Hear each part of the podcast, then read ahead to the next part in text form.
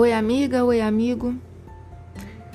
Hoje vou continuar lendo o livro de Jeremias. Vem comigo? Jeremias, capítulo 39. No décimo mês do ano nono do reinado de Zedequias em Judá, o rei Nabucodonosor da Babilônia veio com todo o seu exército e atacou a cidade de Jerusalém. No ano décimo primeiro do reinado de Zedequias, no dia nove do quarto mês, eles conseguiram abrir uma brecha na muralha da cidade. Quando Jerusalém foi tomada, todos os altos funcionários do rei da Babilônia vieram e sentaram nos seus lugares, no portão do meio. Entre eles estavam Nergal, Sarezer, Sangar Nebo, Sarsequim e outro Nergal Sarezer. Quando o rei Zedequias e todos os seus soldados viram o que havia acontecido, tentaram fugir da cidade durante a noite eles saíram pelo caminho do jardim do rei.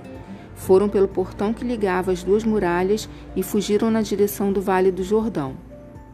Mas o exército dos babilônios os perseguiu e prendeu os Edequias na planície de Jericó. Eles o levaram como prisioneiro ao rei Nabucodonosor, que estava na cidade de Ribla, na, na região de Amate. Ali Nabucodonosor o condenou. Em Ribla, o rei da Babilônia mandou matar os filhos de Zedequias na presença do pai. Também mandou matar as autoridades de Judá. Depois mandou furar os olhos de Zedequias e o prendeu com correntes de bronze, a fim de levá-lo para a Babilônia.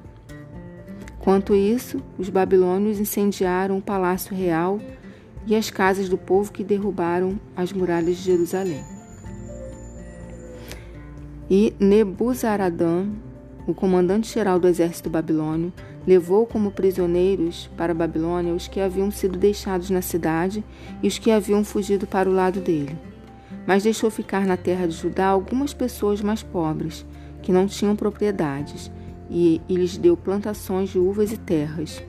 E Nabucodonosor, rei da Babilônia, deu a Nebuzaradã a seguinte ordem a meu respeito: Vá buscar Jeremias e cuide bem dele não trate mal, mas faça por ele o que ele quiser.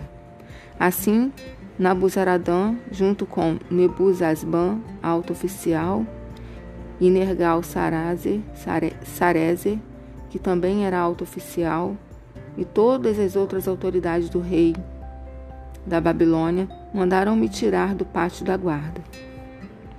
Fui entregue a Gedalias, filho de Aicã e neto de Safã. Ele me levou para casa. Assim eu fiquei em Jerusalém, no meio do povo. Enquanto eu ainda estava preso no pátio da guarda, o Senhor Deus falou comigo. Ele me mandou que dissesse a Ebed Meleque, da Etiópia, que o Senhor Todo-Poderoso, Deus de Israel, tinha dito o seguinte: Conforme prometi, não trarei progresso e sim destruição a esta cidade de Jerusalém.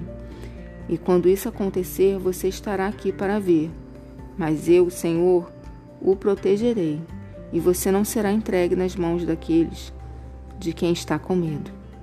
Eu o salvarei. Você não morrerá. Você continuará vivo porque confiou em mim. Eu, o Senhor, falei.